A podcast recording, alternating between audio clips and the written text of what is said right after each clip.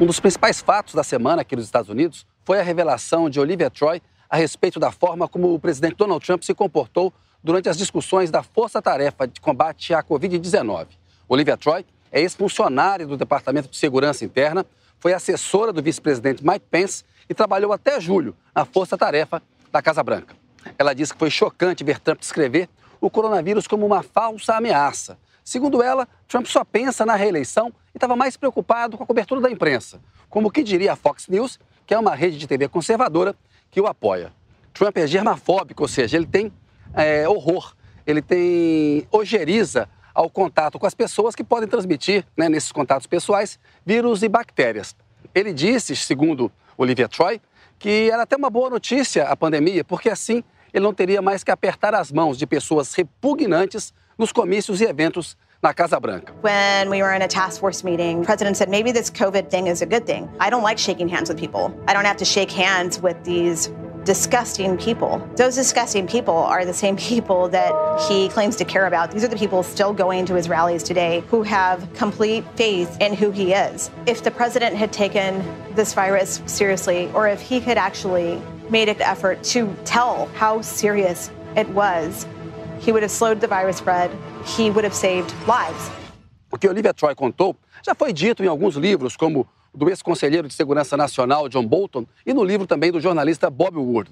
Mas ela é a primeira funcionária pública que trabalhou na Força Tarefa que vem ao público dizer como Trump age e pensa internamente, menosprezando a pandemia e interessado apenas na sua reeleição. A Casa Branca procurou desqualificar Olivia Troy, dizendo que ela é uma funcionária que estava contrariada, né, chateada com a posição que tinha na Força Tarefa. Mas o relato dela deve estimular outras pessoas que trabalharam recentemente com Trump a vir a público e falar para os americanos, antes das eleições de 3 de novembro, como é que o presidente lidava na prática com a pandemia de coronavírus. As revelações de Olivia Troy acabaram servindo de munição para o democrata Joe Biden, que teve um encontro com eleitores na CNN na noite de quinta-feira. Ele respondeu a perguntas de eleitores e ele disse que a conduta de Trump foi quase criminosa durante a pandemia. The idea that you're going to not tell people what you've been told that this virus is incredibly contagious, seven times more contagious than the flu.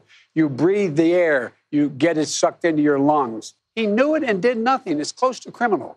O desempenho de Biden também foi muito bom na comparação com a expectativa criada por Trump. Trump tem vendido que Biden é incapaz do ponto de vista mental, estaria velho e sem energia para ser presidente da República.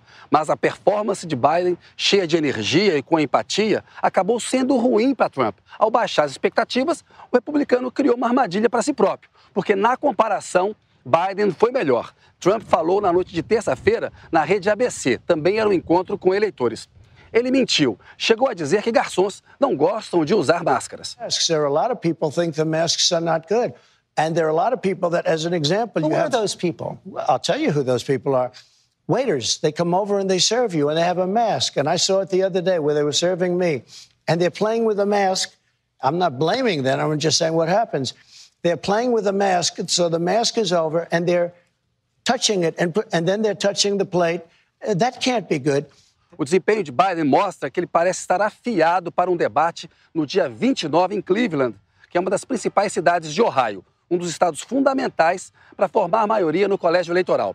Como já dito aqui, as eleições americanas são indiretas. Não basta ganhar no voto popular, mas é preciso ter pelo menos 270 votos, maioria absoluta dos 538 delegados do colégio eleitoral.